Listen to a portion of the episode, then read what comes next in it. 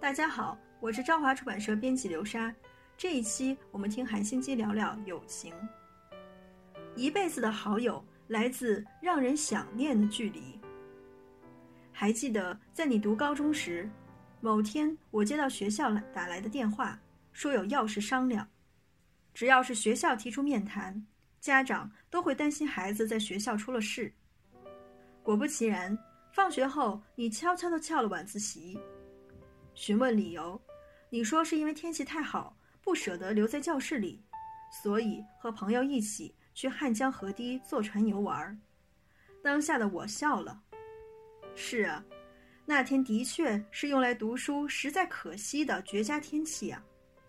虽然我对老师道了歉，也承诺会好好教导你，未来不会再发生这种事。但坦白讲，我并没有想要这样做。如果你是自己一个人闯祸，我可能会很担心。可是你是和朋友有了一次难忘的回忆，所以我想就算了吧。原本很担心你因为是独生女，在交友方面会遇到问题。但当得知有朋友和你一起闯祸时，我反而感到开心，因为学生时代交的朋友，会是日后你面临人生大小事时。与你一同分享喜怒哀乐的宝贵朋友，你和他的友情距离是多少呢？女儿，对你来说，朋友是什么？男人常说，能为我两肋插刀的朋友才是真心好友。悲伤可以和任何人分享，然而能够分享喜悦的朋友并不多。但女生通常会说，我们之间有什么话不能说呢？那就称不上是朋友了。女人与男人对友情的定义有些差别。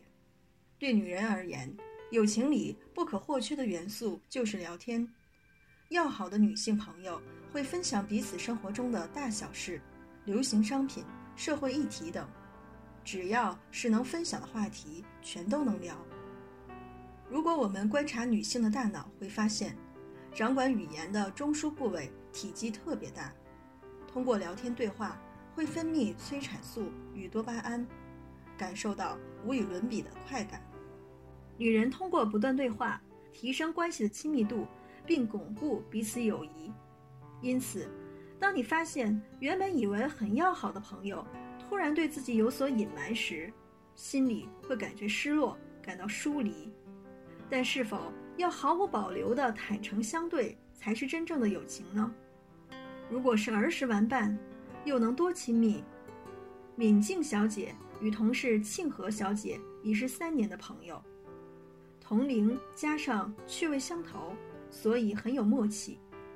除了彼此分享日常大小事，还会聊男友、家人以及不敢对他人说的秘密。维持这样良好关系已有一段时间，但某天庆和提出想要转职到其他公司的话题。他表明已经决定，并向主管提出离职了，现在只等上头决定离职日期。敏静听到这番话，心脏顿时停了一下。这么重要的事，怎么现在才告诉我？至少应该先跟我说一声吧。因为将庆和视为极要好的朋友，他的心里不免感到失落，甚至有被背叛的感觉。他认为。如果庆和也把他视为好友，不该这样对他。但无论爱情或友情，彼此认知的亲密度其实是非常个人且主观的。或许，敏静将庆和认定为最要好的姐妹，但庆和只是把她当做公司同事也说不定。即便性格契合、聊得来，而且是自己喜欢的人，但因为是在公司认识的关系，所以对方很可能会认为。多少保持点距离才好。人类学家爱德华·霍尔的研究指出，人们会依照与对方的亲密程度而保持不同的物理距离。假设陌生人突然靠近自己，我们会本能地感到恐惧，受到惊吓而后退；但如果是好朋友靠近自己，我们反而会向前迎接。爱德华·霍尔将这样的心理距离分成四类：首先是亲密距离。零至四十五厘米，能够进入这个距离的只有父母、伴侣、恋人、兄弟姐妹及亲密的朋友等。第二种是个人距离，四十六至一百二十厘米。在这个距离范围内的人，包括社团活动、派对的好友。第三种是社交距离，一百二十至三百六十厘米。我们和不认识的陌生人最少会保持一百二十厘米的距离。第四种则是公众距离，也就是三百六十厘米以上。像有人在演讲或歌手在唱歌时，都会与观众维持三百六十厘米以上的距离。话虽如此，但实际上每个人的心理距离。并非如爱德华·霍尔所列的范围一样精准，因为每个人对于允许的关系距离、关系深度、关系速度都不尽相同。有些人除了家人、伴侣和非常要好的朋友，对其他人都不易打开心房。不过，一旦认定对方，就会将他视为自己人，并全心对待。相反，有些人则较易与人亲近，即便。和素昧平生的人也很容易成为朋友。每个人都有自己设定的关系距离，所以有时会无意间伤害到别人。举例来说，我认为对方应该是属于一百二十厘米外距离的人。若他突然进到亲密距离四十五厘米以内，我就会感到有压力而不自觉想闪躲。但对方是将我放在四十五厘米内的人，所以。会因我这样的举动而感觉内心受创。我们必须了解，每个人都有不同的关系距离，这样才不会在人际关系中产生误会。不能因为自己先打开心房接近对方，但对方却没有靠近，而认定他讨厌自己。对方只是单纯希望能以他的速度发展关系罢了。相反的，也不必因为对方太快接近自己。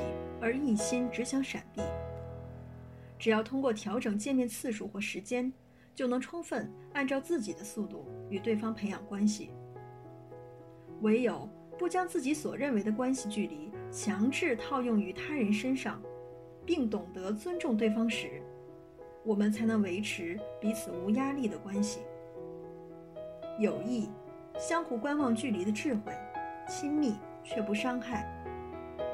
有些人认为，只要是儿时好友就能分享所有事，所以每天都黏在一起。即便是非常小的事，也会告诉对方，不能有任何事瞒着对方，将彼此拉到零距离，如同两个人一体般，才叫真正的友情。但无论任何关系都存在着距离，期待将距离彻底消除是非常不切实际的想法。通常，在精神分析治疗中，认为移情能有效用于最难处理的情感。那是患者将小时候对于父母或兄弟姐妹等重要人物的情感、希望、纠葛等，投射于治疗者身上所产生的现象。在治疗过程中，患者会显现过去的情感，治疗者聆听并体会他所述说的内容。某天，患者会开始对理解自己、体谅自己的治疗者产生爱意，想要依赖，并将自己托付给治疗者。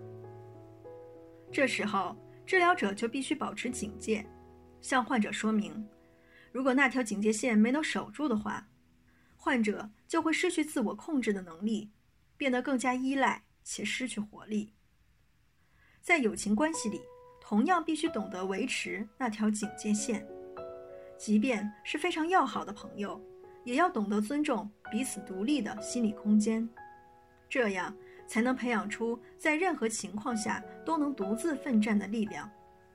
若不这样保持距离，虽然友情看似坚固，但在彼此内心深处反而会滋长出伤害彼此的毒物。前阵子有位三十岁出头的女子对我说。她认为，真正的朋友不一定要将所有心事都摊给对方看。正因为感情很要好，掌握对方许多信息，所以更要懂得尊重且维护彼此不愿被碰触的部分。举例来说，正因为我知道哪一句话是那位朋友的地雷，所以无论多么生气，我也会坚守那条线，并且相信那位朋友事后会自己反省，对他点到为止就够了。他和好友之所以可以维持这么久的友谊，正是因为彼此尊重两人之间不能跨越的那条线。无论多么要好，人与人之间同样必须有个能让彼此喘息的空间，才能改善自己的世界，两人才能互相陪伴。树木医生右仲友先生在《我想活得像棵树》一书中提到，看似套牢对方。实际上却没有，两人必须保持会让人想念的距离，尤其对于相爱的人来说，这段距离更是必要。